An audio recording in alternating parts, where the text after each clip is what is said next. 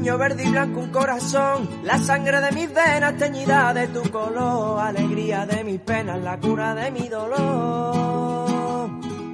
Es pasión, es sufrimiento, ilusión, la emoción cada domingo de animar con mi afición, gritando todos juntos, Real Betis campeón. Y cien años que cumplimos ya de historia, 1907 para el 20 años de gloria. Que tiempo y alegría que no olvido, orgullo verde y blanco que yo nunca habré perdido. En la grada viva el Betis gritaré, luchando por mi equipo yo me dejaré. Hola a todos y bienvenidos a Estilo Betis en la 90.4 9 FM. Yo soy Rafa Maraver y, y hoy, y como cada martes, hablaremos sobre toda la actualidad verde y blanca. Pero para ello no me encuentro solo, ya que me acompañan Bernardo, Guillermo y Manu.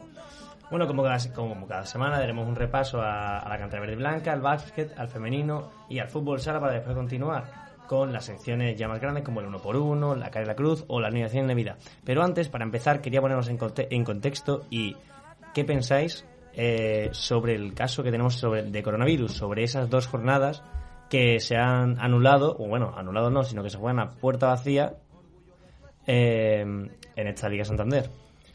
Bueno, no solo en la Liga Santander, sino en Segunda División también se han cerrado todos los estadios. Y bueno, yo creo que como a todos los béticos, pues a mí la noticia pues me ha jodido, ¿no? Porque entre esas dos jornadas, eh, bueno, tenemos dos derbis. Nos perdemos el derby sevillano, el gran derby, y un derby andaluz como es el Betis Granada en, en el Villamarín. Pero bueno, veo una, lo veo una medida mmm, extrema. Sí que es verdad que se están tomando esta, estos tipos de medidas en muchos otros países, en China, en Italia y tal. Pero si es que al final eh, la gente, si no va al estadio, va al bar a ver el partido. Eh, lo que hemos estado comentando antes, tú y yo, antes de entrar, ¿no? Que al final también los jugadores mmm, se agarran, se escupen, se, eh, también son personas, ¿no? Entonces se debería de suspender el partido. Pero claro, suspenderlo sería también una locura porque no hay fechas para volver a, o sea, para poner el, el encuentro, ¿no? Porque ya mmm, acaba la, o sea, al final, ¿qué vamos a hacer? ¿Vamos a poner los partidos en julio? Pues, pero bueno, que bueno, sí pero como eso tenemos a la, a la Serie A que, que ha anulado directamente la competición hasta pre, hasta nuevo aviso. Ahora mismo la Serie A no tiene, o sea, sí tiene competición, pero no tiene partidos para jugar. Se, ha, se han cerrado los campos y solo se juega Pero- Champions. Ah, no, ah, va- no lo sabía, no lo Está sabía. suspendida O sea, la liga hasta abril. Me, me pilla, oh, Está suspendida hasta me abril, pilláis o sea- totalmente fuera de juego, vale, vale. También es verdad Joder. que la liga italiana ya se habían suspendido varios, o sea, perdón, se habían quedado a puerta cerrada varios encuentros en jornadas anteriores porque en Italia el virus llegó antes que a España y se ha propagado más rápido. Entonces se tomaron esas medidas bastante antes que, que aquí en España. Pero igualmente, las dos jornadas que en España se disputarán a priori a puerta cerrada, allí no se van a disputar por ahora y ya se verá. Cuando se encuadran, porque también es el principal problema de suspender una liga Claro. de la importancia que tiene la italiana o que Claro, tener la española. claro, claro. Bueno, hablábamos de, de partidos como el, como el Sevilla Betis, como el, el otro derby andaluz. Y bueno, también tenemos que mirar, como tú has dicho antes, segunda división, que también había un Cádiz Rayo con aficiones hermanadas que este año no va a poder ser. no Efectivamente, poder efectivamente. De hecho, el Rayo hace muy poquito tiempo ya eh, ha hablado con sus aficionados y han hablado sobre el reembolso del dinero en las entradas porque no, no se van a desplazar porque han cerrado el, el Carranza. Y bueno, esperemos que después de estas dos semanas todo vuelva a la normalidad, ¿no? Y Y llevándolo un poco más también al terreno de lo que es el Betis y demás, si no recuerdo mal, eh, me parece haber visto esta mañana que el Betis Deportivo también su próximo partido se disputará a puerta cerrada. Que partido que precisamente es contra el segundo clasificado en la liga. Que, hombre, para las aspiraciones de ambos es un partido muy importante y que previsiblemente en la ciudad deportiva iba a haber un Claro, lleno absoluto. claro. Esta, esta tarde desde la AFE se ha, se ha, mandado, un- ha mandado un mensaje diciendo que todas las categorías de fútbol, no tan solo primera y segunda división, porque por tener más prestigio de categoría seguimos siendo personas y se sigue propagando eh, este coronavirus eh, de la misma manera, entonces Y que Hay hay, que- hay estadios en segunda B y en tercera que también presentan buenas entradas y que es absurdo que estadios de segunda no se permita entrar, pero en cambio en un estadio que pueda haber 3.000, 4.000, 5.000 personas en estadios de segunda B, pues si se pudiera permitir a las personas asistir a, a los estadios. ¿Tú qué piensas, Manu? También depende un poco porque si ponemos el ejemplo del Sevilla-Roma, las medidas la verdad que pierden un poco de sentido, ¿no? Porque aunque se vaya a jugar a puerta cerrada, después estás viendo de que el la afluencia de gente que va a venir de allí de Italia va a ser la misma y de hecho se espera unos 2.000 aficionados, entonces un poco más de lo mismo. Pero yo eso no lo entiendo, supuestamente, mm, apartándonos un poco de lo que es el fútbol, supuestamente Italia, eh, España no va a permitir que lleguen vuelos desde Italia ni desde que Italia. Desde Italia no se puede salir vuelos, pero no solo por fútbol, sino nadie puede salir de Italia. Eh, eso me parece, que de hecho no se pueden mover incluso dentro del mismo país, a no ser que sean eh, de- este- eh, por extrema No, necesidad. Y eso, y eso pronto va a afectar a los partidos de Champions, tanto del tanto de la Juventus como del Nápoles, que van a tener Eso. que salir. Bueno, Ya de se, por supo- sí- se supone que tendrán que salir en avión, a no ser que hagan lo que hizo en, en- en un día ese, ese Barcelona en 2010, Exactamente. al llegar a Milán en autobús. Eh, que ya de por sí eh, habrá que extremar la seguridad con, con el club, ¿no? Con lo que es la Roma en sí. Y ya que encima pudieran venir aficionados me parecería absurdo porque al fin y al cabo si se supone que están cerrados los aeropuertos, ¿qué pasa? Que por carretera si van a poder llegar no tiene mucho, mucha lógica. Al fin y al cabo sería lo mismo que vinieran en avión o que vinieran en coche. Y bueno, sobre el tema de que jugamos a puerta cerrada el derby de- del próximo, el próximo partido, ¿pensáis de que será un hándicap para el Betty, para el Sevilla? Yo personalmente creo que será para el Betty porque evidentemente un partido en casa con toda su afición, eso le va a venir al Betty muy bien. ¿Ustedes qué pensáis sobre ese tema? Sin duda O sea, es... un hándicap para el Sevilla. Exactamente, un handicap Claro, de Sevilla sí, perdón. es un plus para el Betis. Eh, Claro. Yo creo que no cabe ninguna duda que un- más si cabe un derby que la grada aprieta especialmente, el Betis es el gran beneficiado, ¿no? Ya que al fin y al cabo se igualan las fuerzas, no va a estar ese empuje, ¿no? Que se suele decir de la grada y al final se va a tratar de lo que los futbolistas tengan dentro. Sí, pero también te digo, yo como aficionado del Betis, y creo que todos nosotros, yo prefiero un, un derby con afición. Está claro, ¿no? Hombre, no sí, hablamos claro, de preferencia. claro, exactamente, claro, claro. Que, bueno, que sí, que al final es lo que he comentado yo antes, eh, aquí para sentenciar ya mi opinión, eh, me parece mm, un poco absurdo en el sentido de que al final la gente va a salir a la calle, al bar, a ver el fútbol y al final hay el mismo riesgo de contagio, si es por eso. Pero bueno, veo que también es una medida que a lo mejor se tenía que tomar. Y bueno, estamos... Lo que sí que parece que una vez más se coge al fútbol y al deporte en general como conejillo de indias, ¿no? Porque al final hay eventos que no se están suspendiendo, que se están realizando. eh, Bueno, no solo, no solo el fútbol, perdón, también... El deporte en Sí, general. claro, claro, exactamente. Eh, también hemos sabido que eh, la Liga Andesa ha suspendido, bueno, ha suspendido, perdón, eh, ha cerrado los pabellones también y la entrada va a ser nula en las próximas dos jornadas también. El Betis... Eh, el Betis de baloncesto mm, se desplazaría a Zaragoza sin ningún aficionado y después eh, jugará en casa también a puerta a puerta vacía. Bueno, para, para cerrar ya este tema, quería mencionar algunos tweets que han, que han colgado a, a Twitter los futbolistas de distintos equipos, como son Denis Suárez, que decía, reflexión, jugamos para, para los aficionados, ¿tiene sentido jugar sin ellos? O, Mora- o José Mari, el del jugador del Cádiz, decía, la salud de todos, en mayúsculas, es lo más importante, pero los futbolistas también estamos expuestos a contagios. Exacto. Porque nuestra afición no puede estar en el campo y nosotros sí.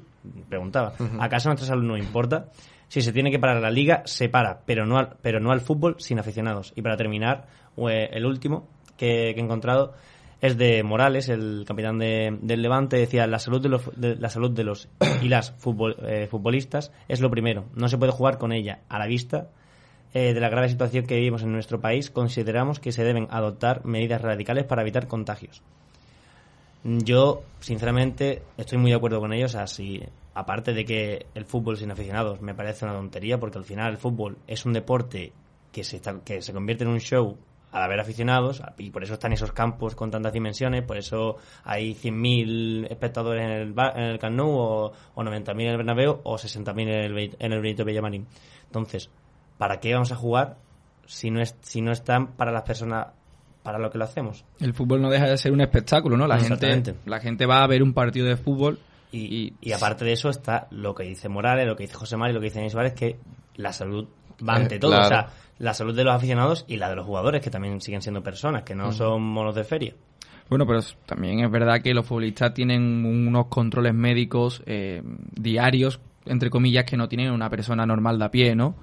Y el tema de, que los partidos sean a puerta cerrada es más que nada por, por las aglomeraciones de personas. No es lo mismo que haya 25 o 30 deportistas eh, que tienen su salud muy controlada que que haya 30, 40 mm, o 50 mil personas en la grada. Yo por esa parte mm, no estoy del todo de acuerdo, aunque sí que lógicamente el fútbol sin aficionados al fin y al cabo mm, pierde toda la gracia, ¿no? Que, que, se, que es de este deporte que, que, por suerte tiene tanta afluencia a los estadios y tiene tanta gente detrás. Por, ahora, ¿qué hacemos? Ya el, el fútbol se se deja de jugar con gradas, con aficionados, ya esto va a ser simplemente un teatro que hacemos aquí. No tiene mucha, mucha lógica. Bueno, de momento dejamos encajado este tema y pasamos ya con las mini secciones, pasamos con la cantera que si hablábamos de malas noticias con el coronavirus, peores nos trae nuestro Betis Deportivo porque perdió 2 eh, por 0 eh, contra el Sevilla C allí en la, en la Ciudad Deportiva Jesús Navas. Eh, partido que a priori no te voy a decir que es fácil, pero según la tabla eh, debería haber ganado por calidad del Betis o por puntos, como se suele decir el Betis, pero claro, en un derby puede pasar cualquier cosa. Y lo que pasó fue que el Sevilla se impuso por 2-0, como digo, y se coloca el Betis ahora mismo, eh, sigue primero, sigue con, con 59 puntos. El Ciudad de Lucena, como tú decías antes, el segundo clasificado, se coloca con 55, pero lo importante es que esta semana se juega el, el Betis Deportivo Ciudad de Lucena. Partido que, como también has dicho antes, eh, a puerta cerrada.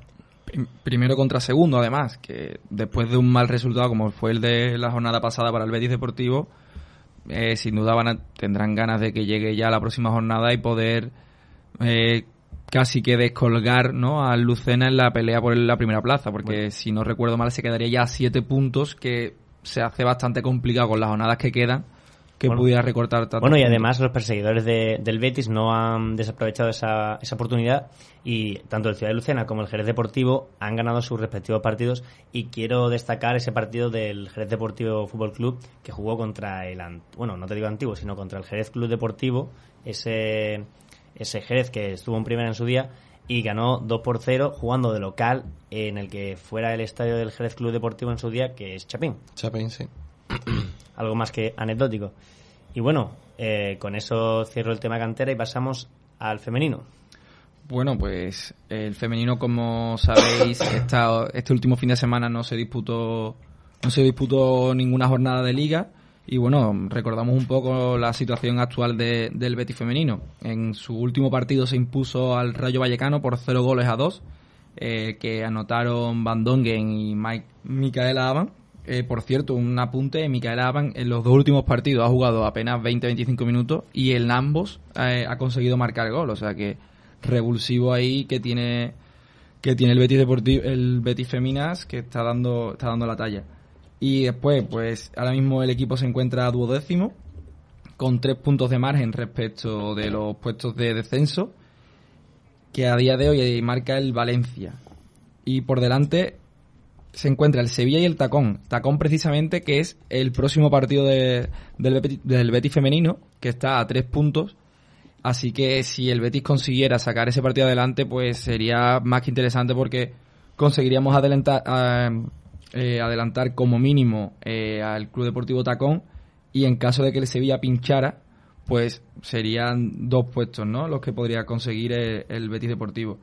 Y poco más que decirte, las chicas de Pierre en este momento se encuentran en un buen momento de la temporada, después de un arranque nefasto de liga. El cambio de, entrenador le vino fenomenal. ¿Ha dado con la tecla? De hecho, el, Betis, el Betis femenino a día de hoy eh, suma cinco partidos consecutivos sin perder en liga. Así que números bastante, bastante buenos los que está acumulando Pierre. Eh, bueno, pues después de cerrar eh, ese femenino, Pasamos ahora con el fútbol sala, que me lo trae como siempre Manu Sánchez. Manu, cuéntame ese fútbol sala que me han hablado muy bien de buen día de nuevo. Bueno, pues Rafa, al igual que ha pasado con el femenino, eh, esta semana no había partido, pero pese a no haber grandes noticias, si analizamos la situación del Betis, sigue siendo fenomenal, ya que recordemos, la semana pasada estuvimos analizando la victoria ante el Pozo Murcia fuera de casa por 0-2, con un doblete de buen día precisamente. Y bueno, el próximo partido mm, se esperas de que sea un partido fácil por el puesto y por los últimos partidos del África Ceutí, que será en Amate el 14 de marzo y que también será puerta cerrada como medida preventiva por el coronavirus.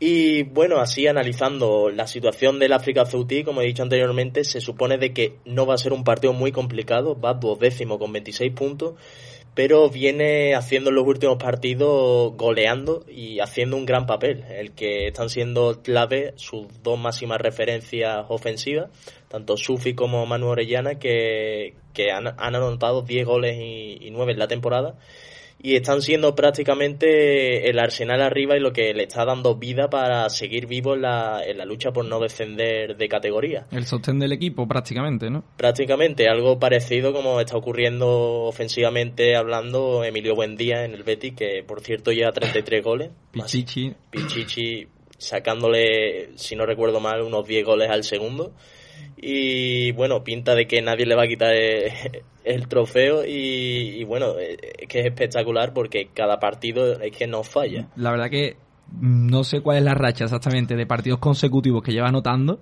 pero cada vez que vienes aquí me cuentas los goles que lleva Emilio Buendía es increíble. Y ya no solo los goles, sino lo que aporta en, en juego y ya después lo que es como jugador y la calidad que tiene, que da muestras de lo que es un jugador de primera y veremos qué ocurre, que ahora se viene el calendario de marzo. No parece de que sea muy complicado, equipos que son de media baja tabla, como el que he estado explicando el África Ceutí, que viene de una racha de dos victorias, una goleada por 6-3 ante el Noya, un equipo de media alta tabla octavo, que lleva una mala racha de victoria, pasa por un mal bache, pero aún así sigue siendo un equipo de que ha estado durante gran parte de la temporada luchando por entrar en los puestos de playoff y otra victoria ante el Santiago Futsal por 1-4. Y bueno, repasando el calendario de marzo que se viene, está el Azulejos Moncayo, decimoquinto en liga, penúltimo, con 22 puntos y después el Barça B que va un décimo. Y bueno, la situación repasándola en cuanto a la clasificación, el Betis sigue primero con 50 puntos, el Antequera con 45 puntos, que recordemos el Antequera junto al Elche, dos equipos que están en playoff, van a ser los dos últimos partidos ligueros del Betis. Así que ahí prácticamente se, se va a decidir, esperemos de que el Betis lo haya cerrado antes de tiempo y no tenga complicaciones en los últimos partidos. Tercero el Talavera con 43 puntos, cuarto el Manzanares y cerrando esos puestos de playoff el Elche, quinto con 40 puntos. Bueno, un mes de marzo con partidos trampa, ¿no? Para, para el Betis Fútbol Sala que muchas veces se habla, no, no son partidos importantes tal, pero y aquí es donde se te escapan los ascensos. Porque al final todos los partidos valen esos tres puntos que necesitas. Así que esperemos que el Betis, como tú has dicho, llegue a las últimas jornadas ya con el trabajo más que hecho y que no se juegue nada, porque si hay equipos jugando central en playoff y demás, les van a apretar mucho al Betis y sería una pena que después de la brillante temporada que están que está haciendo el equipo, pues estuviera ahí peligrando ¿no? ese, ese ascenso. Bueno, pues ahora pasamos con el, con el baloncesto y no, y no sin antes decir que acaba de, que Carrusel Deportivo acaba de compartir una imagen por Twitter diciendo que así está ahora mismo el Colisión, el Colisión Burgos, que está completamente vacío, las gradas totalmente sin personas, como hemos dicho antes, y comienza eso, la Liga Endesa sin aficionados, algo eh, inédito. Bueno, misma imagen que se está viendo en el partido que se está disputando ahora mismo en, en el estadio de Leibar el Eibar Real Sociedad que se tuvo que aplazar en su momento y se está disputando también a puerta cerrada. Se han visto ya, de hecho ya ha finalizado la primera parte y completamente vacío el estadio. La verdad que impacta bastante ver un estadio de fútbol. que estadios, bueno, el de, el de Ipurúa es un poco más pequeño de lo habitual, pero estadios que al final cabo son de primera división totalmente vacíos y sin, sin ambiente. Mm. Me gustaría ver ese Benito Villamarín totalmente vacío, una imagen que que nos va a resultar bastante chocante, ¿no? Acostumbrado a ver el Villamarín lleno a rebolsar todos los partidos y... Bueno, lo veremos en ese Betis Granada. Efectivamente, claro. Y bueno, antes de seguir con el fútbol, vamos a baloncesto, ¿no? Efectivamente. Eh, desde aquí, desde eh, San Pablo, traemos buenas noticias, ya que el Betis eh, le ganó, bueno, no es de San Pablo, sino allí en, en el pabellón del Manresa, eh, sacó una ventaja de 10 puntos, 74-84, un partido contra un rival eh, directísimo, eh, rival de, que juega en nuestra liga, por así decirlo, por la lucha por el descenso, por la permanencia. Y bastante bien el Betis, mm, destacar el primer cuarto bastante defensivo, 12 puntos a favor de los dos equipos y a partir de ahí el Betis se vino arriba, sobre todo en la segunda parte, cuando le pudo sacar 7 puntos al Manresa y ya para finiquitar en el último cuarto, 20-25 a favor del Betis. Así que eh, punto, mm, datos bastante positivos para el Betis que desde la, desde la llegada de Eric Green eh, el jugador americano ha disputado cuatro partidos eh, con tres victorias verde y blanca. El único partido que ha perdido fue contra fue contra el Real Madrid allí en el Wizzing Center, así que una racha bastante buena para el Betis. El, la llegada de Eddie Green se ha notado bastante, siendo él el máximo anotador desde que ha llegado del equipo con 15 puntos contra el San Pablo Burgos, 15 puntos también contra el Madrid. 28 frente al Bilbao Basket y ahora 27 con, contra el Manresa con 5 rebotes siendo el, el jugador más valorado de, de, la jornada con 28 de valoración. Así que mm, Eric Green ha sido el, la clave ¿no? que le faltaba al equipo. Y nada más, eh, nos enfrentamos ahora contra el Zaragoza, un rival bastante difícil, a pesar de que recuerdo el partido de ida aquí en San Pablo que estuvo bastante igualado, eh, y se nos fue en el último segundo. El Zaragoza está muy bien, va tercero en, liga.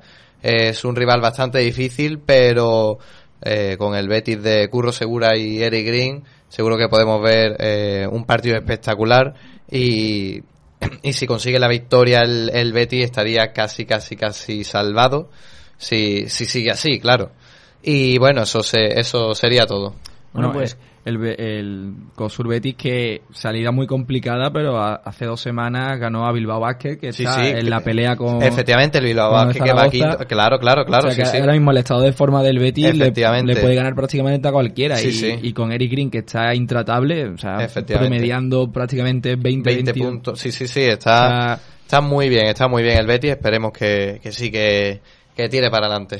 Bueno, pues con esto cerramos eh, por ahora el básquet. Son las 9 menos 5, 8 menos 5 Canarias. Hacemos el primer alto en el camino. Volvemos después de la publicidad. Estilo Betis en Neo FM.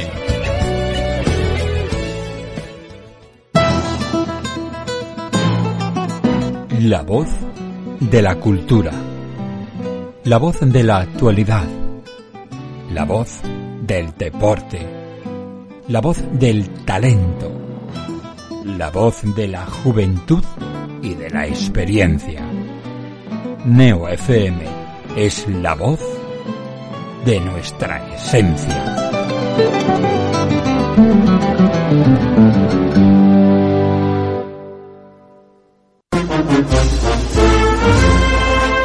Una primera luna llena de la primavera. Una llama al cielo entre lágrimas de emoción una saeta al anochecer bajo el sonido de las bambalinas. Un intenso aroma de incienso y azahar que recorre las callejuelas de Sevilla. Una semana que nunca acaba. Una pasión llamada esperanza. Fran Gutiérrez les trae cada lunes a partir de las 10 de la noche toda la pasión y toda la esperanza de nuestra Semana Santa. Pasión y Esperanza, el programa Cofrade de Neo FM.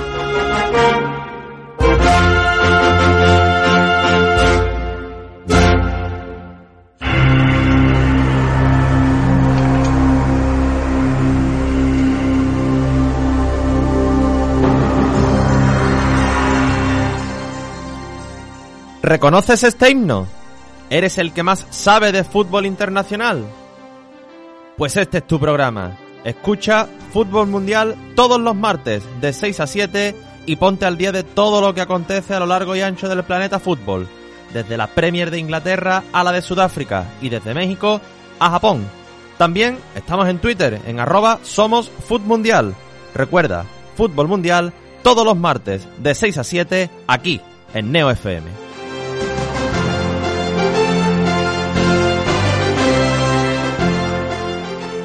Domingo 29 de marzo, Sevilla corre por el síndrome de Down. Entra en www.downsevilla.org y consigue tu dorsal solidario para la sexta edición del Corriendo. Neo FM. ¿Por qué? Porque Neo FM es la que más me gusta. ¡Hey! ¿Conoces el programa más curioso de la radio?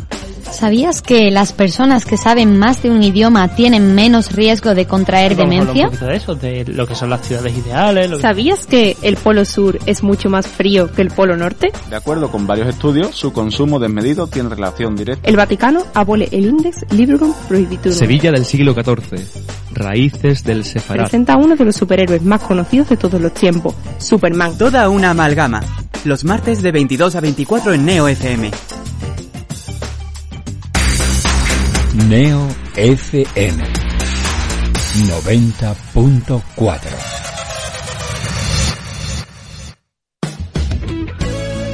Estás escuchando Estilo Betis en Neo FM. Bueno, pues ya estamos de vuelta y empezamos con el análisis de ese partido del fin de semana donde el Betis ganó eh, con sorpresa, porque ganarle siempre al Madrid siempre sorprende. Eh, Sorpresa para algunos. sorpresa para O- algunos, Otros claro. ya lo preveíamos. Hombre, eso, es lo que iba, eso es lo que iba a decir ahora, ya me lo has quitado. Que Bernardo eh, adivinó la porra y, y se llevará algún que otro premio. Ah, sí. Eso no me lo habían dicho, ¿eh? Te lo lleva, te lo lleva.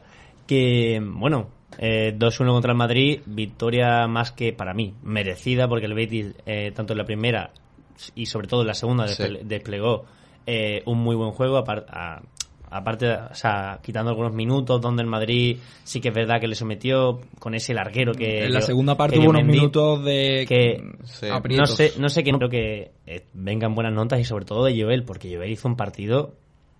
eh, yo digo la parada de Mendy, porque la, la que le da el acto para... Claro. Hubo una Modric también. mm, Y, la de, y la de Vinicius en la primera parte. Sí, sí, sí, sí. Bueno, os relato un poco el partido. El partido comenzó muy plano, un partido bastante plano, no nadie se atrevía a morder, eh, tenían mucho respeto a los dos equipos. Sí que es verdad que el Madrid estaba... Se notó que ninguno de los dos venía en un buen momento. Claro. Que los Sí, por- dos. porque a pesar de que el Madrid ganó el clásico Exactamente. y, y que el Betis eh, llevaba sin, sin ganar un partido, creo, creo que siete, siete jornadas, Correcto. eh, tenían mucho miedo a que, a que todo pasara, a ver quién mete el primer gol. Y el primer gol vino en el minuto 37 o 39, en el que después de un córner, después de un córner, Sergio Ramos hace algo un poco eh, de juvenil, que es intentar regatear en el área chica, la roban y cuando la roban comete penalti, penalti que el, que el árbitro no ve, no pita. Y mientras todos los jugadores del Madrid miran al árbitro a ver qué ha pasado, a ver qué pita, a ver qué, qué ha sucedido, Sidney, ar- Sidney arma la pierna y mete un cañonazo a la escuadra imparable para, para Courtois. Courtois, que también estaba mirando al árbitro. Que Courtois, que también estaba mirando al árbitro y que antes le había sacado una mano increíble a Fekir. Y aún así, Courtois en el gol la toca. ¿eh? O sea, de hecho, quien la termina met- metiendo es Courtois. el, el tiro era imparable, ¿no? Claro. Porque mm, el cañonazo de Sidney fue tremendo. Pero Courtois que llega a tocar. Y por un momento parecía que. Menos que la mal, sacaba. Menos mal que finalmente acabó entrando, pero la verdad que sí, que, que bueno, lo que tú comentabas, el- al principio los dos parecía que no querían ir a tumba abierta por el partido, ¿no? Los dos llegaban en un momento mm, de cierta duda, eh, lo- los resultados no terminaban de salir, pero el Betis que en esa jugada, pues Sidney estuvo más atento que nadie y se llevó el balón y tremendo golazo. Bueno, pues eh, campo viendo el partido y justo cuando metió Sidney dije, le dije al co- a, a la persona que tenía a mi lado, ya verás que antes del 47 nos empatan. Y efectivamente... Era, sí, sí, no, y O sea, era- creo que era común, ese crónica- era crónica común. de una muerte anunciada. Exactamente, y era común a todos los béticos. Sí que es verdad que antes del gol sí que es verdad que el Madrid sí que dominaba un poquito más. Eh, llegó Vinicius y llegaba un poquito más que el Betis. Y por eso dije yo, pensé, dije, "Fu, ya verá el Madrid, ya verá el gol psicológico, que el Madrid se puede venir ahora arriba y, y de hecho, de hecho vino al final. ¿no? Bueno, pues efectivamente, es lo que ocurrió en minuto 47, balón colgado al área y lo bien que lo hizo Sidney en el gol, lo, lo- la erró, o sea, erró en, el, en ese penalti que comete que en directo parecía que no era penalti, ya después ves el vídeo y parece que le va a arrancar la pierna a Marcelo, penalti bien pitado por el árbitro y que convierte Benzema engañando a Joel de nuevo. Estuvo muy listo Marcelo, ¿no? Que sabía que había un balón suelto ahí, mete la pierna y Sidney, pues, en vez de darle al balón, pues le da la pierna de Marcelo y creo que eh, Penalti, en este claro. caso no hay nada que protestar de ese penalti. Eh, bueno, con ese resultado se llegaría a la primera parte, una- un resultado un poco engañoso porque el Betis había estado dominando y prácticamente el Madrid no había tirado, a excepción de ese tiro que, que iba, comentábamos antes de Vinicius al primer palo, eh, que sacaba bien Joel. Y nada, comenzaba la segunda parte con el mismo guion, el Betis proponiendo juego, el Madrid un poco retrasado, sin que un poco eh, venido abajo con un, con un planteamiento medio, eh, del campo de medio bajo en la, en la defensa.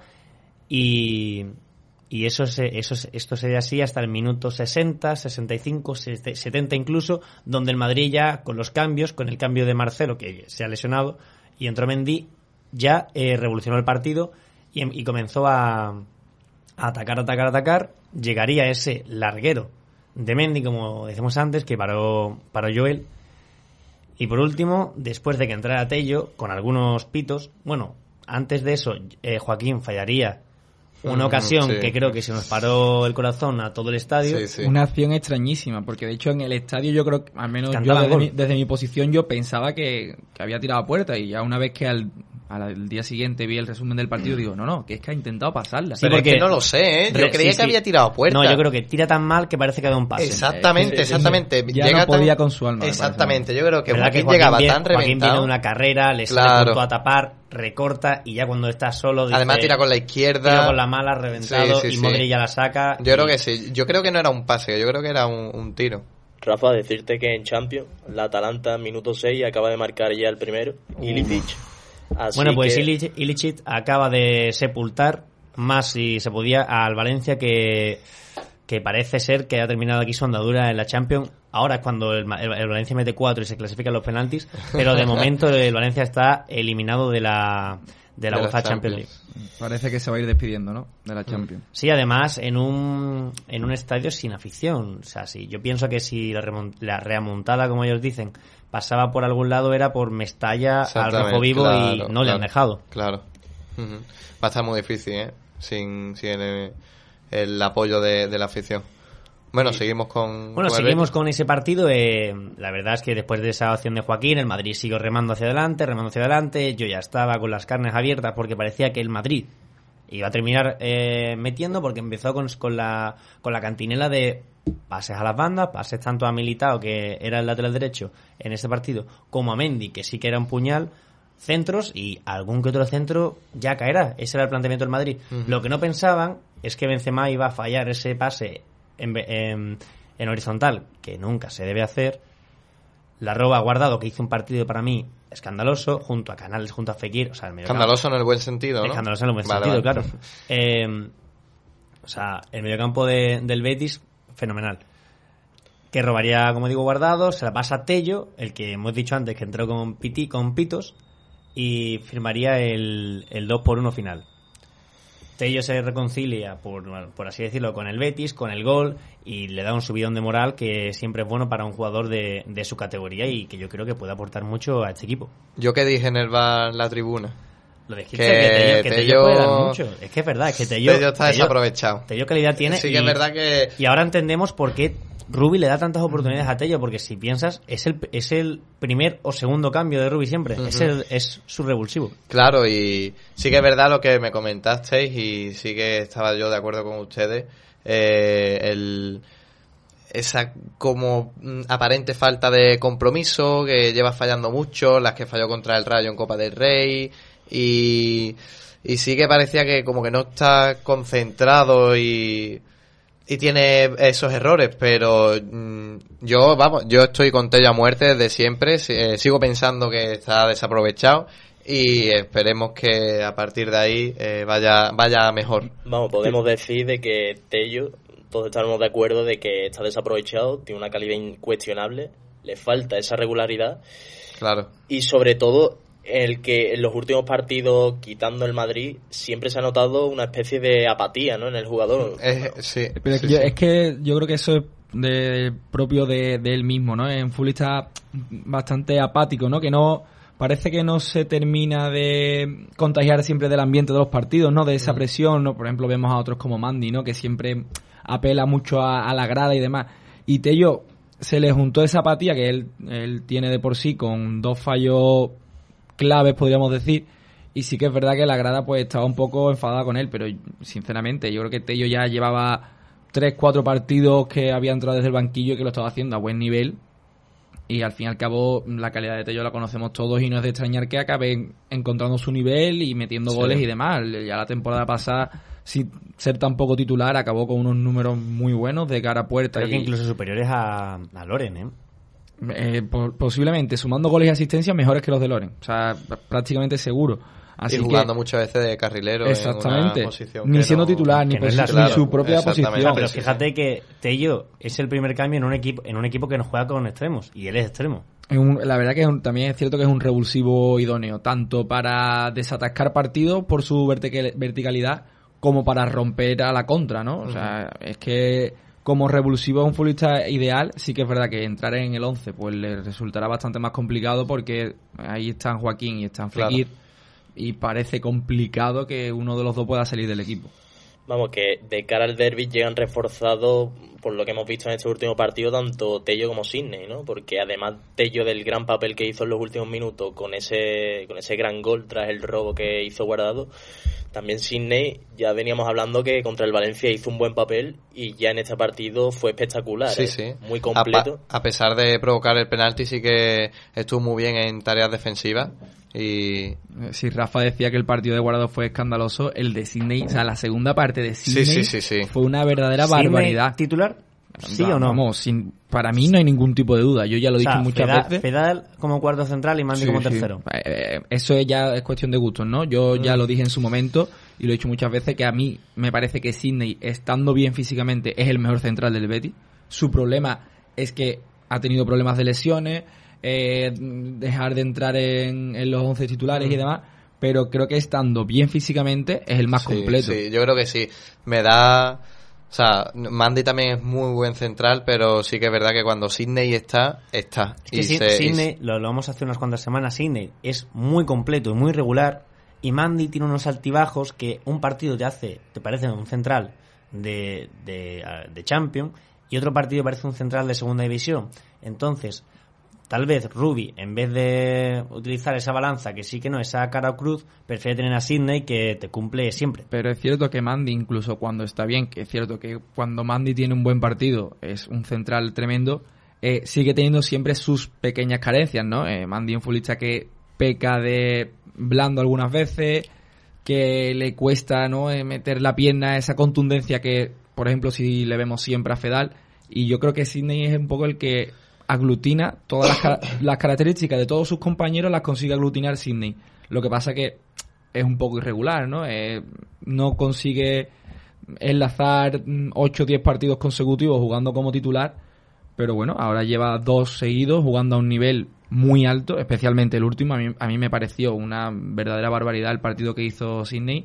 Y a lo que tú preguntabas antes, eh, eh, Sidney titular, no, titularísimo para Bueno, mi gusto. También destacar el partidazo que hizo Bartra, que para mí Bartra eh, manejó la defensa muy bien, mejor Sidney para mí, y también Edgar, que me parece un nombre propio muy a destacar, porque siendo un jugador de la cantera, eh, cumplió de una manera excepcional, porque es un jugador que no se complica, él sabe que no, no tiene que regatear, Sabe sus limitaciones, que sabe, sus, sabe limitaciones y sabe que él, cuando reciba Fekir Canales abrirse, os voy a buscar y yo me dedico a robar Un balones. futbolista que juega a dos toques en un estilo de juego como es el del Betis es muy importante, ¿no? Eh, Edgar sabe que él, si puede tocar al primer toque, lo hace. Y si no, son dos toques, control y pase. Ahora ¿no? mismo le ha comido la, tosta- la tostada a un jugador eh, campeón de campeón de Europa como es William Carballo, o sea, campeón de la Eurocopa, y, y a un campeón de, de Latinoamérica como lo es eh, Guido Rodríguez. Guido Rodríguez.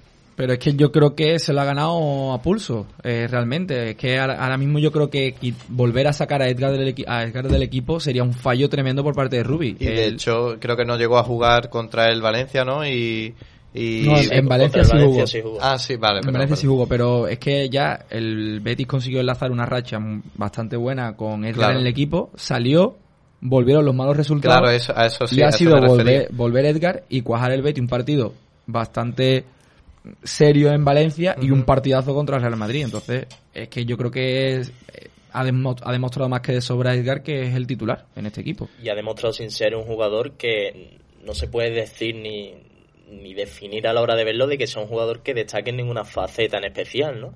Es el típico centrocampista, bueno, realmente era central, pero ahora reconvertido en centrocampista, que poco a poco ha ido haciéndose a las tareas que tenía que asumir y lo que le ha hecho llegar a la titularidad es el hecho de, de hacerlo y cumplir siempre cosa que a lo mejor no hemos visto con William Carvalho en su vuelta y, o Guido Rodríguez que le cuesta todavía adaptarse. Edgar hace esa labor que muchas veces no se ve, pero que es tan importante, ¿no? Darle equilibrio al equipo, saber estar siempre bien colocado, ofrecer siempre un pase fácil al compañero, o sea, yo creo que la función de Edgar él la ha entendido perfectamente, eh, cada vez se le ve además con más confianza, más, más tranquilo, porque hubo al principio algún partido en el que se le veía un poco, ¿no? Que, que no arriesgaba tanto. Contra el Madrid le vimos mm, salir a presionar más arriba, luego recuperar la, la posición entre centrales.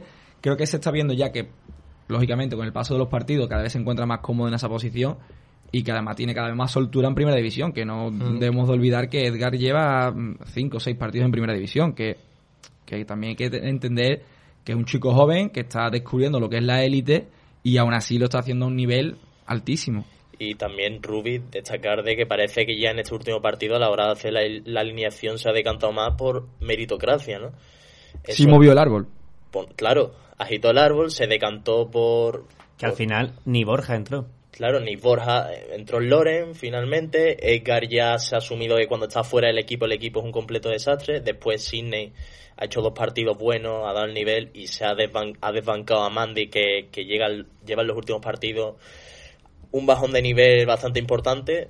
Entonces estamos viendo de que yo creo que el próximo que también puede ser es Alex Moreno que en los últimos partidos y con la vuelta de mm. Pedraza quizá puede ser y Pedraza que firmó un buen partido los pocos minutos que se le vio fresco para llevar tanto, tanto tiempo sin jugar le vi con esa chispa, ¿no? Bueno, pues esa ha sido nuestra nuestra visión desde, desde el ámbito bético. Ahora vamos a, a pedir a pedirle la, la visión a un madridista como es eh, Víctor, cuéntame, ¿cómo lo viste desde ese campo? Bueno, antes que nada, eh, daros las gracias por la oportunidad de estar aquí hoy.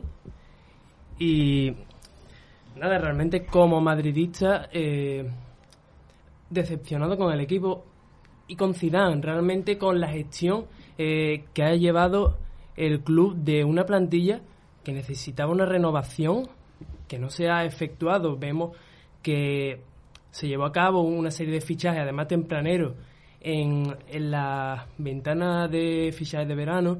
Como es Hazard. Hazard principalmente, Luka Jovic, que no ha rendido como se ha esperado. Luego... O sea, Luka Jovic que no iba ni convocado. Claro, esa es la cuestión, de que fichajes eh, que se hicieron para intentar eh, que no ocurriera lo que pasó en la temporada pasada, estamos viendo cómo ha, sido un totalmente un total desastre. Vemos el 11 que sacó eh, Zidane.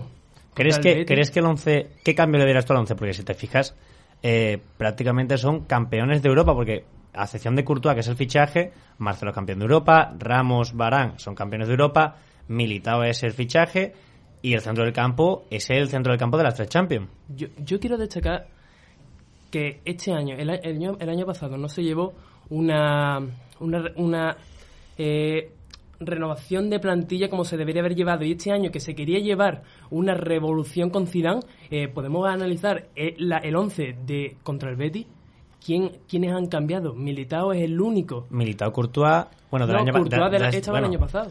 Eh, Militao... Militao. ¿Y Militao? Militao, Militao. Pero sinceramente yo, aportando mi, mi opinión, eh, que todo un Real Madrid se presente al Villamarín con Militado de lateral derecho, Lucas Vázquez, de extremo derecho. Mm. Eh, yo, lo dije la semana pasada, yo sabía que Lucas Vázquez, Vázquez este partido lo iba a jugar, porque era un partido para Lucas Vázquez. a mí me impresiona que un Real Madrid se presente con esta banda derecha. pero si te digo, ¿a quién pones eh, por Lucas Vázquez? No, pero si es que no hay otro. Rodrigo. Rodrigo. Y Rodrigo ha estado jugando de extremo derecho y lo ha hecho realmente, realmente bien. Y, es sorprendente como un jugador que prometía tanto, que lo vimos hacer un hat-trick en Champions a tan tempranera y que estaba destacando y de repente eh, deja de entrar en las convocatorias así porque sí. Eh, bueno, esa última convocatoria no entró porque estaba sancionado en el clásico y Pero en anterior- esta en anteriores, en anteriores Ya, ya. llevaba seis. y en esta será que Zidane ha pensado que, que todavía está verde el chaval. No, sabemos que Zidane apuesta eh, fielmente por eh, Lucas Vázquez. Lo que pasa es que no le da el resultado que, que todos vemos en él. Es que yo creo que Lucas Vázquez no es futbolista para el Madrid. que no lo es, no Con lo es. todo mi respeto hacia Yo sí Lucas lo- Vázquez, que a me mí me- parece un a buen mí sí me futbolista. gusta como recambio. Yo, yo, ten- yo tengo una, una teoría eh, en cuanto a Lucas Vázquez que yo creo que rendería más eh, de, de lateral derecho porque es un jugador comprometido y bueno, de eso ya ha jugado. contra el City, contra el City le veremos, porque contra el City no está Carvajal, no está Nacho y Militao tendrá que ejercer como central, Central. porque no porque Ramos está sancionado. Es la opción más... Y no puede menos poner a Mendy a banda cambiada porque Marcelo no está, porque se acaba de ni, ni lesionar. Carvajal ni Nacho llegan al partido de Champions igual, tampoco. igual que igual que, que en el partido del Betis. Es que Nacho, si no recuerdo mal, ha sido por fiebre, no, no era lesión No, no. muscular. Entonces, Bueno, puede ser, puede ser esa días- opción Nacho, Nacho, Nacho eh, Lucas Vázquez. Aún así, yo Aún creo así, que- pues, yo creo que entraría perfectamente con el plantel ofensivo que tiene, con el planteamiento ofensivo que tiene que poner Zidane Yo- contra el City, porque meter, tienes que meter dos. Yo creo que ahí el Madrid ha tenido un problema de planificación porque se fue en invierno Odriozola, eh, futbolista que a mí me, me encantaba en su etapa en la Real Sociedad, y no ha venido nadie. Bueno- es verdad que dice, bueno, Nacho puede jugar ahí, Militao puede jugar ahí, sí, pero pueden jugar ahí, no es su posición. Realmente es que no tiene sentido. La cesión de Odriozola no tiene ningún sentido ni para el propio jugador ni, ni para ni para eh, el Real Madrid. Principalmente el Real Madrid te quita eh, un jugador que te puede suplir con garantía, eh, con cierta garantía, lo que es el puesto de lateral derecho y te quedas con una posición vacante que tienes que utilizar un comodín como el Nacho. Pero si es que al final Nacho sí, Nacho estaba por encima de Odriozola y Eder Militao hemos visto que también estaba por encima de Odriozola, o sea, estabas, estabas cediendo a tu cuarto lateral. O sea, lo que pasa es que al final se han dado una, una serie de hechos que han desembocado en que Militao no está rindiendo bien, no porque sea malo, sino porque no tiene rodaje y Nacho pues tenía fiebre y se le ha juntado la lesión de Carvajal. Entonces, tu análisis, ¿crees que, la, ¿crees que la- el planteamiento de fichajes del Madrid, habiendo, habiéndose gastado 250, 300 millones en verano, es malo?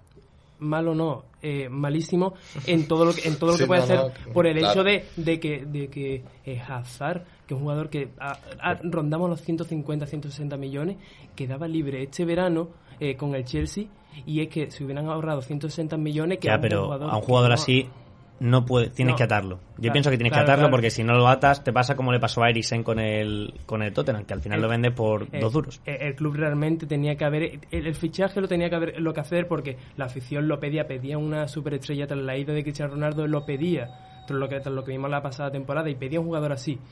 Y Florentino se lo dio por miedo a que la gente se le echara al cuello y realmente no le ha funcionado como. Bueno, no le ha funcionado porque la por lesión, cierta- obviamente. Por ciertas circunstancias, pero tampoco es que haya Ma- rendido. eh, O sea, ha sido que- más como un Dembélé pero en, pero en el Madrid. Pero lo de Hazard ha sido mala suerte, pero yo Claro. creo que más preocupante es que, por ejemplo, eh, los 60 millones en Jovic, teniendo a Mariano, que a mí me parece un futbolista es que- muy interesante, Militao, 50 millones. O sea, yo creo que el problema no es Hazard. Al fin y al cabo, Hazard ha tenido mala suerte de no lesionarse prácticamente nunca. Es que mira, recapitulamos. Eh, Jovic, 60 millones, o sea, 60 millones que está ahora mismo en el banquillo porque no cuaja con Zidane y fue un fichaje eh, explícito de Zidane. Fuera de la convocatoria. ¿eh? Fuera de la convocatoria. En el último partido. Después, eh, tenemos a Militao con, 60 con 50 millones. Tenemos a Rodrigo, que se trayó la temporada pasada, pero ha llegado, o sea, ha debutado esta, con 45. Y tenemos a, a Renier, que es el nuevo fichaje, que ahora mismo sigue en el Castilla, o con 50-45. O sea, es que te estás gastando 200 millones en dos jugadores del Castilla y dos jugadores que uno no va convocado y otro es tu, tu suplente de Nacho. Y, pues, y pero permíteme decirte que ya no tan solo esos fichajes, porque estamos hablando de eh, jugadores de futuro, pero es que realmente lo que el Real Madrid necesita es presente. Y ya no te voy a hablar de, de jugadores como Cubo, que están cedidos, Lunin, con una malísima gestión de, de sucesión. Pero es que, bueno, ya, y para cerrar este tema, pienso que el jugador que mejor le ha salido al Madrid este año y sin gastarse un duro, ya sabéis todo el nombre que voy a decir, Hombre. es Fede Valverde. Y yo creo que sin Fede Valverde, el Madrid se hubiera roto en dos en grandes partes de la, de la temporada. Yo me quiero aprovechar de que tenemos aquí hoy a un madridista. mm, se ha criticado mucho recientemente que el Madrid-Castilla pues tenga en su plantilla a dos futbolistas que han costado lo que han costado, como 100 son millones. Rodrigo y, y Renier en este caso. A ti, como aficionado al fútbol, ya no tanto como madridista, ¿qué te parece eso? Realmente que se permita competir al Madrid-Castilla con estos dos futbolistas en su equipo. me realmente eh, creo yo no, no lo veo no lo veo injusto eh, por el hecho de que realmente es el segundo equipo del Real Madrid y es un equipo poderoso Eh, realmente ético fí- fíjate, fíjate que esto, es, esto solo se permite a la Liga Española, porque en la Liga Inglesa se permite bajar a jugadores de- del primer equipo, pero es que sus segundos equipos compiten con otros segundos equipos, no compiten en una segunda división B, o sea, tiene una liga aparte. yo creo que también es verdad que, estos equipos deberían de ser para lo que es la cantera pura del equipo y ser regulados tanto a Real Madrid equipos como el Barcelona o el Atlético de Madrid Sí, bueno, yo te comento el Real Madrid porque es el caso más reciente, que Sí, igualmente ha pasado en el Barça, en su momento es Halilovic, si no recuerdo mal, es- o sea, No, que yo- es algo habitual. Yo, yo tampoco quiero ver a jugadores como Rodrigo con la calidad que tiene eh, eh, en esas ligas. Es decir, que no me parece bien ni para los equipos ni para los propios jugadores. Bueno, con esto cerramos este tema. Hacemos el segundo alto, alto- alto en el camino. Son las 9 y 25, 8 y 25 en Canarias. Volvemos después de los consejos de los patrocinadores. Estilo Betis en Neo FM.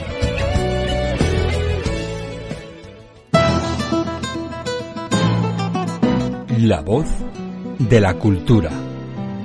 La voz de la actualidad. La voz del deporte. La voz del talento. La voz de la juventud y de la experiencia. Neo FM es la voz de nuestra esencia.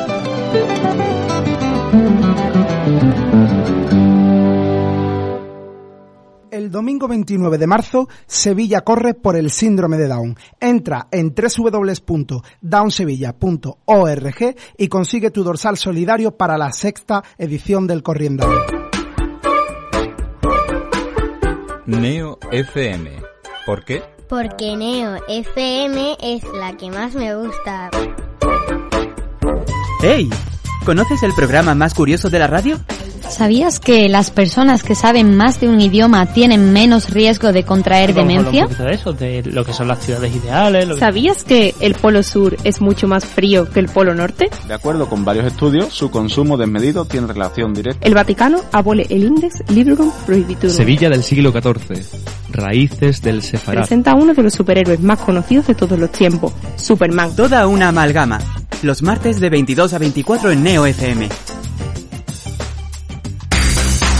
Neo FM 90.4 Estás escuchando Estilo Betis en Neo FM. Bueno, ya estamos de vuelta y vamos a empezar con esa previa eh, que me la trae... eh, perdón, con ese uno por uno que me lo trae Manu. Bueno, pues empezando en la portería con Joel Robles, le he puesto un 7. Creo que comparado con los últimos partidos en los que hemos visto actuaciones de un bajo nivel con grandes fallos que le han costado goles y muchos puntos al Betis, eh, en esta ocasión eh, le dio muchos le dio los tres puntos prácticamente al Betis con algunas actuaciones de gran nivel como fue el caso del larguero de Mendy que rozó con la yema de los dedos lo justo para evitar el tanto también un disparo de, de Modric así que yo creo que quitando siempre lo que suele ser habitual en Joel Robles que es el nerviosismo a la hora de- del balón en los pies lo demás quitando ese pero hizo una buena actuación Fíjate, otra cosa que me, gusta, me gustaría destacar de Joel Robles es la seguridad que tuvo al final en los últimos minutos para coger balones aéreos. Sí, por arriba. Que, el- que eso no sé, últimamente, o sea, últimamente no, sino que es muy difícil en los porteros balones aéreos. Además, el Madrid, que como hemos dicho antes, cuando no le salen las cosas y cuando se nubla, se Mm. dedica Ya con Sergio Ramos. a centro, Abusa- centro, centro, centro. centro, centro, Y, ya con se- Sergio Ramos arriba, Casemiro claro. entrado Es, que también. eso es algo que me gustaría comentar porque al final eh, yo no sé si sería por las circunstancias del partido, los jugadores estarían cansados, Pero- pero es que al Madrid le podrían haber caído otro más. Es que exactamente, es que el pero Madrid Betis, se el, Betis, pero el Betis al final se desquició y en, en vez de salir con el balón jugado, empezó a despejar y a despejar y a, y a mandar balones y otra oportunidad para el Madrid y a mandar balones Mm. arriba, a mandar balones arriba. Exactamente, que llevando la es que- racha que... llevaba el Betis y ganándole a todo un Madrid, no te paras a pensar en Claro, frío. es Lo que quieres es bueno, que acabe lo antes posible. Sí, sí, por, por eso lo digo, que al final a lo mejor sería por las circunstancias. Yo no digo que no, pero que le podrían haber caído uno o dos más, ¿eh? Porque eso, con Sergio Ramos arriba, no hay centrales, estaba Gestionó muy mal eh, lo que es el centro del campo en esos minutos los gestionó fatal. bueno, y otra cosa que quería destacar es el saque de puerta, que de saque de puerta sacaba Sidney. O sea, si la, si, si la semana pasada... Fatal, de- fa- eso- escúchame, escúchame. Si la semana pasada destacábamos que la falta de la Real Sociedad, de cómo la defendía Messi, esta jornada destacamos que Sidney se colocaba para sacar el balón, que a mí me parece perfecto, porque Sidney se colocaba sacando el balón, Bartra en el otro extremo de la área pequeña y Joel en el medio. ¿Para qué? Para que Joel no tenga que desplazar el balón desde una esquina a Sidney y así poder salir en ese trío de centrales falsos poniendo a Joel de libero. Eso ya lo hemos visto en algunos equipos que se, se han aprovechado de esa nueva normativa, ¿no? Que permite que se pueda recibir el balón dentro del área, que cosa que la temporada pasada, hasta la temporada pasada, eh, estaba prohibido. Y ya son varios los equipos que están aprovechándose de eso, que sí que es verdad que en la grada genera cierto nerviosismo, por lo Ujú. menos a mí me sucede.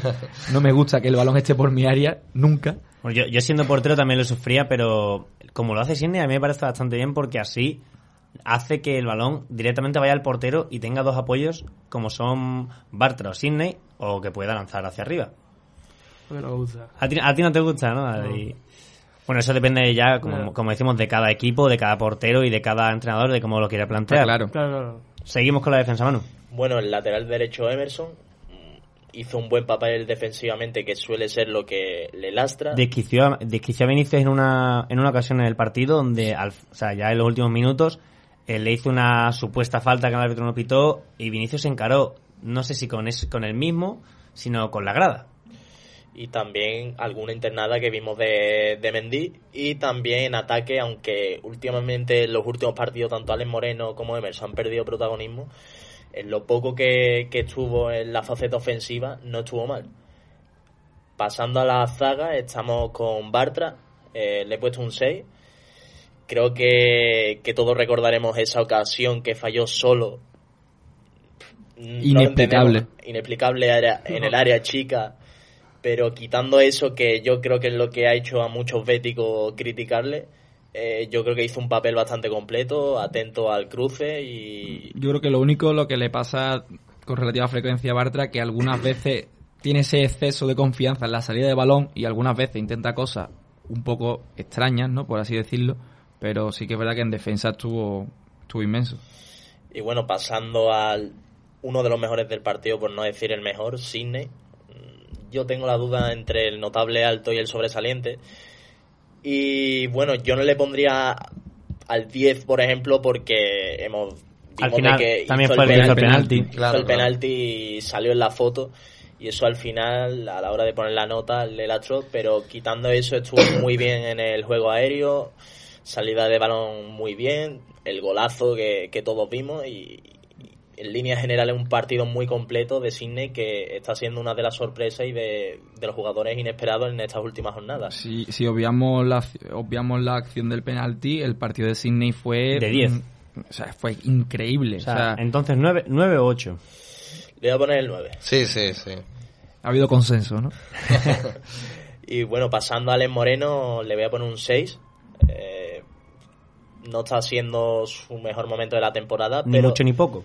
Pero tampoco fue de los peores partidos, como hemos comentado en estas últimas jornadas, de que estaba pegando un bajón tanto físico como, como a nivel de juego fatal Ale Moreno y sin embargo en esta jornada estuvo correcto, un 6 yo creo que es lo más... No se le ve quizá la frescura, ¿no? De, de hace un par de meses. Eso te iba a comentar también, que la segunda parte también pegó un gran majón físico y yo creo que eso es lo que le está haciendo bajar tanto el nivel eh, en esta segunda vuelta. Bueno, ahí se va a ver el regreso de Pedraza.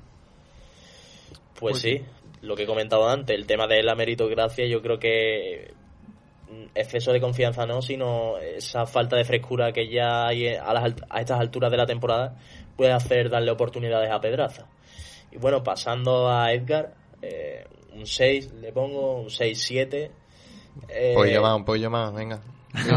yo, yo le pondría un poquito más, pero eh, No, nuestro, no, no, profe- sí, no, no, yo nuestro creo- profesor es Manu Sánchez creo- y él, tiene no, la no, última palabra. el 7 sí, Yo el- estoy el- completamente de acuerdo. Me quedo en el 6. Yo también. creo que, Manu tiene la última palabra. que siempre que siempre cumple con todas las tareas que, que se le pide y también que hizo un papel diferente en el partido contra el Madrid, ¿no? No se le vio en esa posición tanto el libero porque a la hora de la salida de, de balón ya tanto Sidney como Bartra tenían superioridad porque el único que estaba en la, en la parte ofensiva era Benzema, entonces Sí adoptó yo- más una Yo posición sí de medio definiría la, la actuación de, de Edgar con alguna frase sería mucho criterio. Edgar, que es un jugador del Betis Deportivo, que Muy inteligente en el muy campo. inteligente, como hemos dicho antes, sabiendo sus defectos y aprovechando sus virtudes, presionando la salida de balón, haciendo falta si hace si, ha- si hacía fa- si hacía falta, eh, válgame la redundancia, y jugando con un criterio de un jugador que podría ser que parecía que tenía 30 años.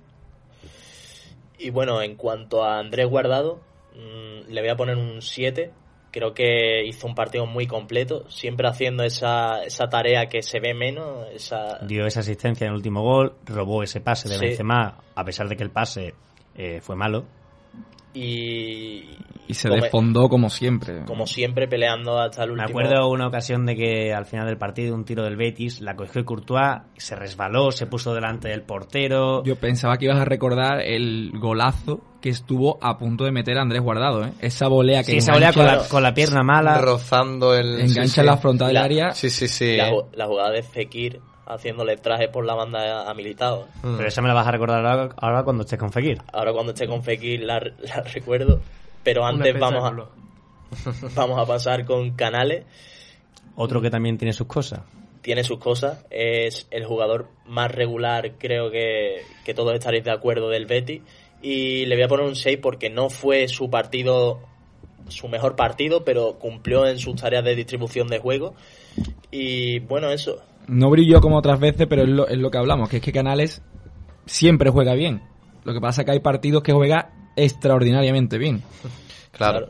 Y también yo creo que adoptó un papel secundario en la faceta ofensiva porque Fekir...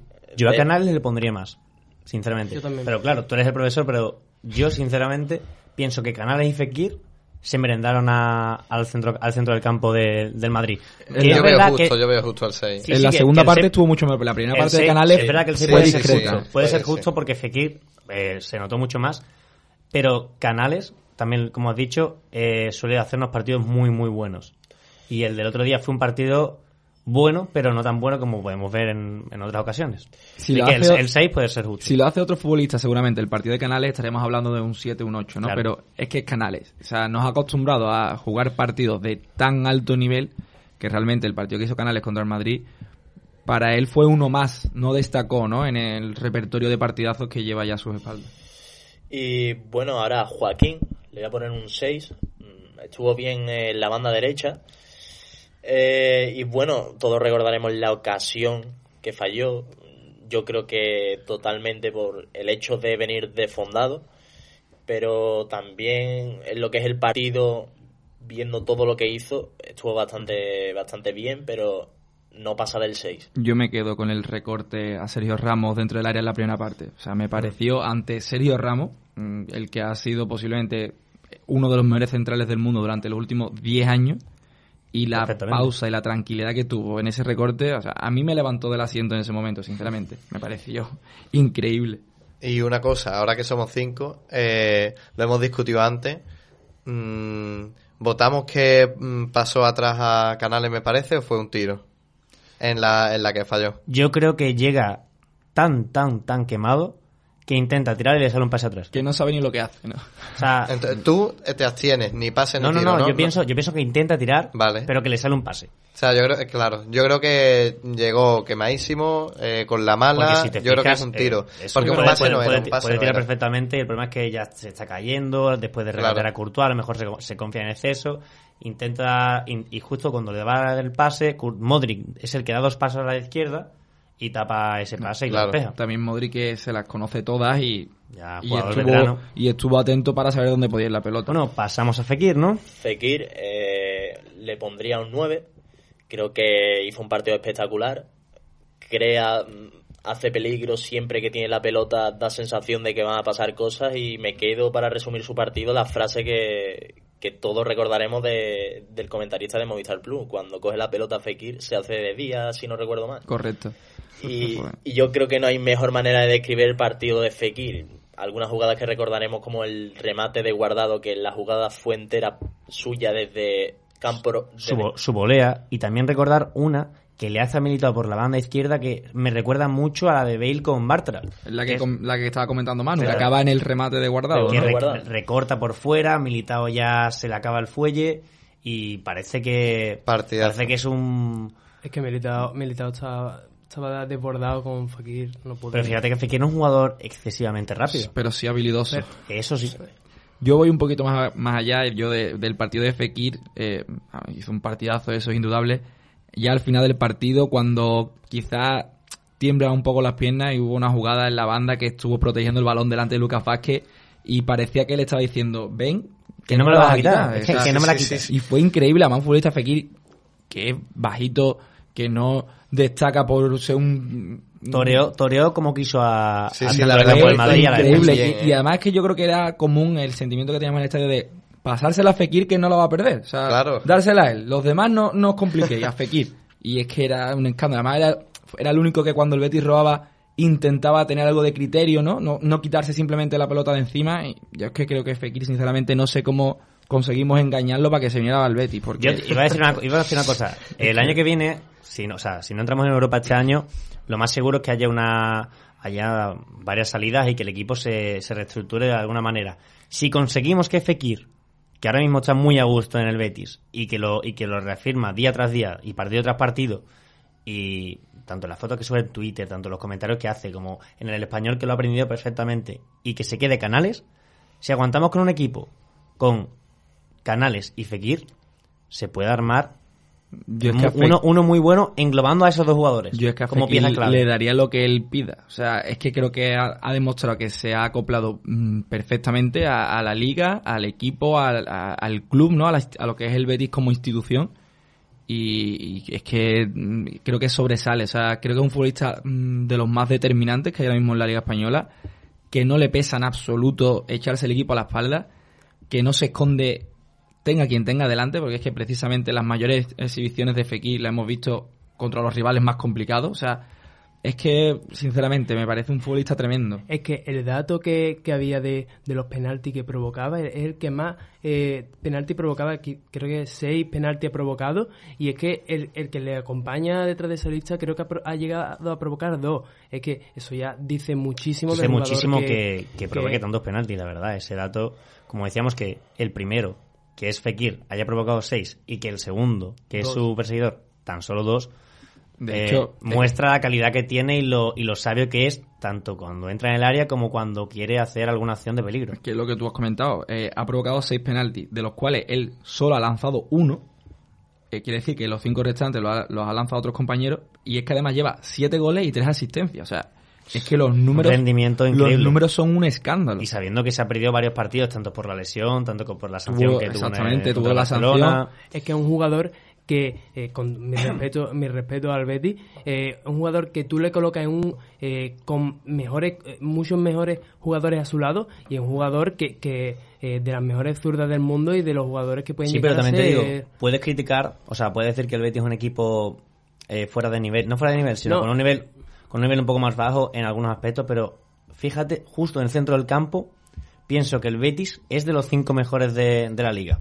O sea, si sumas a Canales, sumas a Fekir, porque Fekir da mucho, como tú dices, sumas a Canales, sumas a Fekir, eh, pones a William Carvalho en su prime, en su en un buen momento. Yo creo que esos tres, tan solo con esos tres y sumando a Guardado si tiene un buen día, eh, pueden hacer un buen partido. Y bueno, ahora pasamos con el que se peleó con todos los centrales, con el que dio el todo por el todo y con el que sin meter hizo una labor delantero exquisita. Pasamos con Lorin. Tú lo has definido a la perfección, peleó hasta el final como siempre, un jugador que siempre hasta el último momento lo da todo y bueno, siempre, siempre hace el, buen papel que, que vemos sin balón, incordiando a los centrales y lo único que le faltó, en mi humilde opinión, fue el gol.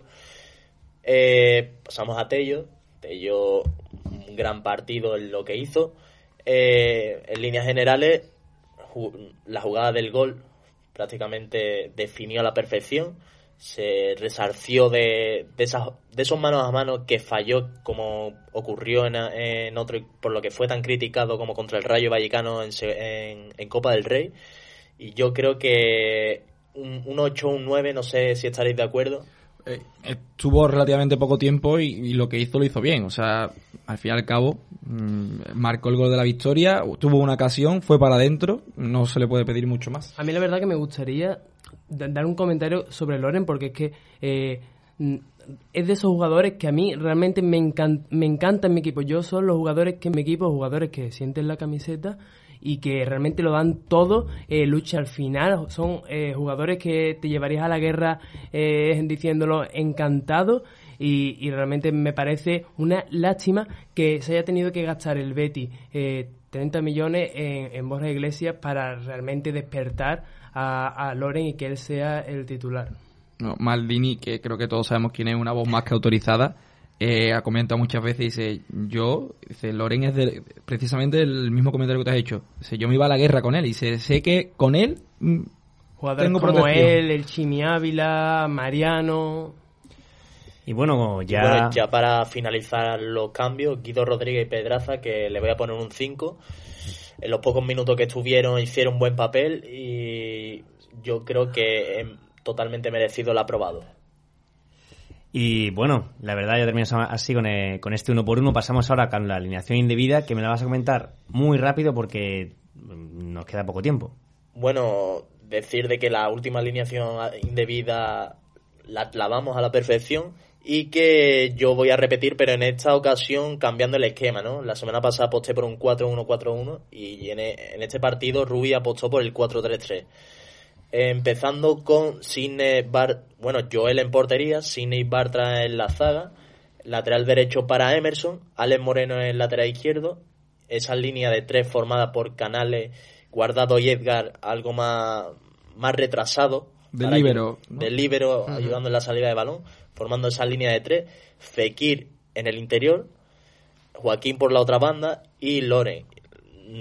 No tengo muy claro cómo, cómo saldrá Joaquín y Fekir por qué banda, porque recordemos de que en esta jornada contra el Madrid se cambió de posición y no sé si fue, si estaba hablado porque normalmente Fekir estaba en la banda derecha y yo creo que fue motivo porque era básicamente el agujero del Madrid, esa banda formada por Militao y, y Lucas Vázquez que aprovechó para meter a Fekir a banda cambiada y yo creo que surgió efecto. Bueno, pues ya, esa sería la, la, alineación y ahora pasamos con la previa frente a ese derby histórico, pero históricamente para mal porque se jugará a puerta vacía. Bernardo Pérez. Antes que nada, eh, comentar dos cosas, ¿no? Lo primero, eh, como tú dices, histórico, ¿no? Se disputará a puerta cerrada, como ya pasará en su momento por el altercado del famoso botellazo, que hubo que finalizarlo a puerta cerrada. Pues de nuevo se va a dar esta situación, pero en este caso en el Ramón Sánchez Pizjuán y también destacar que el Sevilla eh, tiene partido el jueves de Europa League, un partido mmm, importantísimo contra la Roma, eh, rival complicado el que tendrá enfrente, así que a priori va a llegar bastante más cansado que, que el Betis, ¿no? Al encuentro. Eh, bueno, eh, te comento un poco, ¿no? Cómo van a llegar los dos equipos. El Sevilla eh, consiguió un empate mmm, casi diríamos que milagrosamente, en mi opinión, en el estadio del Atlético, en el Wanda Metropolitano. Empató a dos, eh, resultado con el que se llegó al descanso y en la segunda parte prácticamente no vimos al Sevilla en ataque. El Atlético sí que es verdad que no generó muchas ocasiones claras, pero sí que embotelló prácticamente al Sevilla, aunque no consiguió, no consiguió anotar el tercer gol. El Betis, como ya hemos estado comentando, pues llega después de una importantísima y más que meritoria victoria frente al Real Madrid y que yo quiero destacar que no se vio el Betis que nos estamos acostumbrando en las últimas semanas de tener protagonismo con la pelota, sino que vimos a un Betis más tranquilo y tratando de salir con transiciones rápidas, ¿no? Apoyándose no en la velocidad de, su, de sus futbolistas, porque sí que es cierto que, que ni Fekir, ni Canales, ni Joaquín son especialmente explosivos, pero sí muy rápidos pensando. Y creo que fue lo que, lo que la clave de, ¿no? de la victoria de, del Betis frente al Real Madrid. Eh, por acordarme de los últimos derbis, eh, cabe de destacar que el Betis no ha conseguido ganar ninguno de los dos últimos que se han disputado. Eh, la temporada pasada el Sevilla ganó por tres goles a dos en su estadio y en el partido de la primera vuelta en el Villamarín pues se llevó el partido del Sevilla por un 1 a 2. Partido que realmente estuvo muy igualado, eh, que cualquiera de los dos se podría haber llevado, pero claro, por aquel entonces el Sevilla iba como una moto, eh, llevaba una racha increíble y el Betis todo lo contrario, estaba en esos partidos que no le salían las cosas, que la, la moneda, la, cuando lanzaba la moneda al aire siempre salía cruz. Y bueno, se terminó llevando el, Sevilla ese partido. Aunque también recordaremos los béticos lo que pasó en el penúltimo derby en el, en el Sánchez Pizjuán con esa histórica manita, ¿no? Por, que se ganó por tres goles a cinco. Eh, un apunte muy importante en el Sevilla. No tiene ningún pivote disponible para el partido. Ni Fernando. Ni Gudel. Ambos están fuera. Lo más seguro Uno sancionado, que es Gudel, y Fernando lesionado, que es completamente imposible que llegue. O sea, no cabe posibilidad de que vaya a forzar ni nada. Lo más seguro es que se ponga Oliver Torres o incluso Jordan por ahí. Yo he estado intentando. Vanega también. Yo, ya sabiendo que el derby está cerca, he intentado ¿no? hablar con algún amigo sevillista y demás. Digo, tío, digo, ¿qué va a hacer Lopetegui? Digo, yo pienso que pondrá un tribote, ¿no? Por así decirlo, un falso tribote que sería pues Jordan, Vanega y Oliver, que ninguno es pivote, pero bueno, los tres tienen ese sacrificio, ¿no? Los tres, si se tienen que poner el mono de trabajo, se lo pone. Y me, han dicho que creen que no, que incluso se prevén una defensa de cinco, con aprovechando ¿no? los, ofensivos que son los dos laterales del Sevilla, como son Reguilón y Jesús Nava, y formar con Cundé, Diego Carlos y Sergi Gómez, que por cierto ha, ha estado rindiendo a buen nivel. Así que queda ahí la duda yo creo que, hombre, el Sevilla sí que es verdad que juega en casa, pero al ser la puerta cerrada no se va a notar. Por lo tanto, no me extrañaría que intentara protegerse un poquito más y, formara con defensa de 5 y luego eh, Jordán y Vanega o Vanega y Oliver Torres, ya dependería de, de Lopetegui, pero bueno, yo creo que es muy importante porque además Fernando estaba siendo un futbolista importantísimo en el Sevilla y Gudel, que no era titular, pero cuando lo había hecho había jugado muy bien, así que bajas muy importante en el Sevilla. Eh, el Betis, por su parte, eh, guardado la gran duda. Eh, no sabemos si conseguirá llegar al derby, que viendo el nivel en los últimos partidos de guardado mm, sería una baja importantísima. Yo creo que es la única, la única posible baja que pueda afectar al once titular del Betis, porque la otra duda es Fedal, que a priori no, no parece que tenga ninguna posibilidad de entrar en el 11. Y Alfonso Pedraza ya hemos visto que está más que recuperado, eh, disputó de unos minutos. Y Juanmi, pues parece que sigue ¿no? en su largo, que sí, larguísimo parece proceso. que sí, pero que al final no. Exactamente, larguísimo proceso de recuperación. Eh, por, bueno, eh, ¿qué podemos esperar de este partido? Yo creo que el hecho de que sea puerta cerrada hace que, que, sea una gran incertidumbre, ¿no? Lo que rodea el partido. Eh, los derbis suelen ser... Pierde magia. Sí, porque los derbis suelen ser partidos en los que la grada tiene un papel fundamental, ¿no? Se juega en el estadio que se juegue, que aprieta, que intenta que su equipo muerda. Y vamos a ver un derby frío, ¿no? Eh, sin, sin ambiente en las gradas. Así que yo lo que pensaba que podría ser, que era un Sevilla dominante, ¿no? Eh, y el Betis tratando de buscar, al igual que frente al Madrid, esas transiciones rápidas, pues posiblemente vamos a ver algo distinto, ¿no? Creo que el, puede ser que el Betis trate de imponer su ley, que intente que Guardado, Canales y Joaquín, además de Fekir, por supuesto, sean los que, sean los que lleven el, peso del partido. Pero bueno, ya te digo, es una gran incertidumbre, es que condiciona mucho ¿no? el hecho de que no, no pueda haber aficionados en las gradas. Y ya simplemente pues decir que, que esperemos que sea un gran partido, eh, que no haya que lamentar ningún incidente como ha ocurrido en años anteriores y por supuesto que gane el Betis, como siempre. Bueno, pues con, eso cerramos el, eh, la previa frente a Sevilla en ese, en ese derby, como hemos dicho, histórico, porque será puerta cerrada. Y pasamos a, a la porra de, de, esta casa, la porra de Informa Fútbol. Y como, como tú eres el nuevo Víctor, eh, te doy la opción de la primera palabra. ¿Cómo crees que quedará ese derby Sevilla-Betis?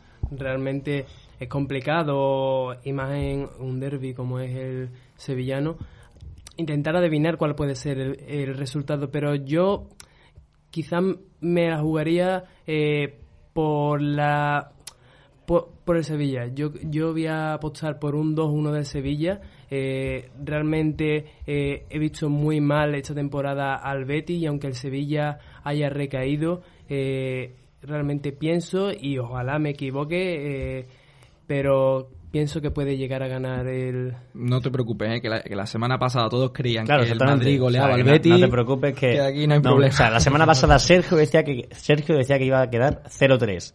Bernardo, que fue el que adivinó 2-1. Manu 1-3 y yo decía 1-2. O sea que muy encaminados no estábamos, excepto Bernardo, que como, hemos dicho, se llevará algún que otro premio. Pero bueno, realmente es que, eh, como para, para saber qué pasará, ¿no? Además en un derby. Bueno, ¿te atreves con los goleadores? Del Sevilla, uno o campo. Está claro. Esperado. Y. Tal vez de John. De John los dos. Suso. Eh, la verdad es que no. El Vanega, no se te ocurre nada de John, Suso, o Campos, Vanega, Jordán. Baclis. Realmente voy a apostar por De Jong. De John el segundo y por parte del Betis. Y por parte del Betis. Si juega. Eh, Joaquín. Por parte del Betis, Joaquín. Eh, bueno, ya que acertaste la semana pasada, tú vas a ser el primero de los habituales en decirlo. Bernardo, cuéntame. Qué honor. Eh, ahora siento la presión, claro. Hay, que mantener. Ah, nos vas a tener más acostumbrados. Pues tengo muchísimas dudas. Se me pasan muchos resultados. extraño, que Es que se me pasan muchos resultados por la cabeza. Eh, pero yo voy a seguir confiando en el Betty y como ya dije la semana pasada, Ruby tiene más vidas con gato. Y yo, mira, me la voy a jugar. Es, difícil que acierte, pero te voy a decir un 1-3. 1-3. 1-3. ¿Goleadores? Eh, y además, los goleadores me la voy a jugar más todavía. Eh, bueno, la semana pasada estuviste a punto de, de adivinar porque dijiste que los goles iban a ser de Sergio, que uno de los goleadores iba a ser Sergio Ramos y otro Joaquín, y Joaquín falló, una cosa infallable, y Sergio Ramos, como no es habitual, le cedió el penalti a Benzema, o sea, fíjate la carambola que fue. Pues te digo, eh, Fekir va a marcar, mm, estoy convencidísimo, y en la segunda parte, tanto Tello como Borja Iglesias, que van a salir desde el banquillo, también van a marcar. Sí, sí.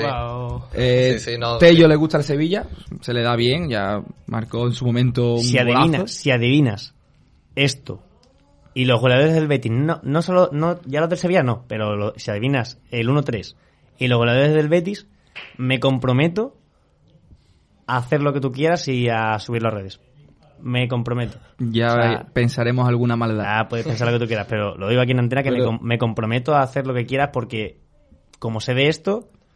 Lo digo, eh, lo digo honestamente. En primer lugar, Tello eh, ya le marcó al Sevilla en su día y ahora viene crecido. Y después Borja Iglesias creo que es un futbolista que aunque no está atravesando lógicamente su mejor momento, es un futbolista que se crece en los partidos que menos se le espera, ¿no? Ya pasó contra el Español, ambiente terrible cánticos hacia, hacia él, mm, dedicándole mm, verdaderas barbaridades. Así que confío en esos goleadores. Manu. Eh, voy a apostar por un 1-2 para el Betis.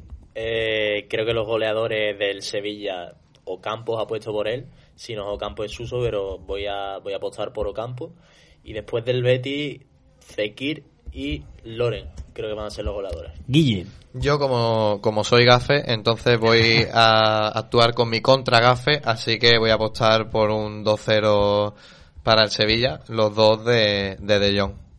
Los dos de De Jong. Sí, sí. Pues por mi parte, y ya para acabar, creo que el partido va a quedar 0 a 2. Voy a confiar en que, en que, yo, en que tanto Joel como la defensa esté bien en ese partido y que los goles los meterán tanto Loren como, como Canales. Y bueno, con esto terminamos. Muchas gracias a, todos los oyentes por estar ahí una semana más. Como digo, mucho Betis y hasta la próxima.